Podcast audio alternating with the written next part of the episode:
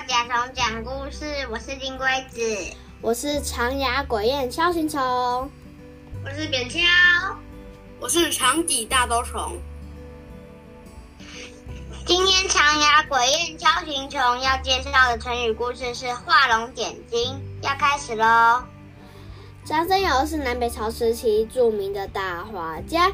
当时梁武帝信奉佛教，每次新建好新佛寺，便会请张僧繇在墙面上作画，装饰佛寺。有一次，梁武帝命张僧繇在金陵城安乐寺的墙上作画。张僧繇画了一幅巨龙图，画中的四条巨龙栩栩如生，气势惊人。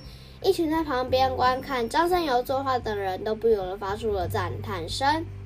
好厉害哦！张生果然名不虚传，这四条龙跟真的一样。但大家却突然发现一件奇怪的事。我怎么觉得哪边怪怪的？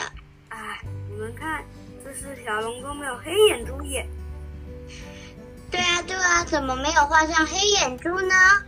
于是有人请张生友画上黑眼珠，没想到他却说。不行，如果帮这四条龙点上黑眼珠，他们就会变成真正的龙，飞上天空去了。你在开玩笑吧？这些龙不可能变成真的啦！大家都不相信，认为张僧繇的话太荒诞了。于是你一言我一语的在旁边指指点点。哎，张僧繇最后叹了口气，很无奈的帮龙点上黑眼珠。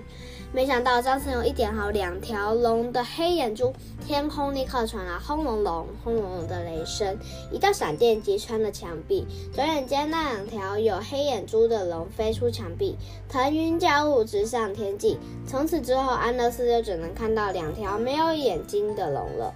这就是画龙点睛的由来，比喻绘画或者作文最关键的地方加上一笔，使得整体更加生动传神。谢谢大家的收听。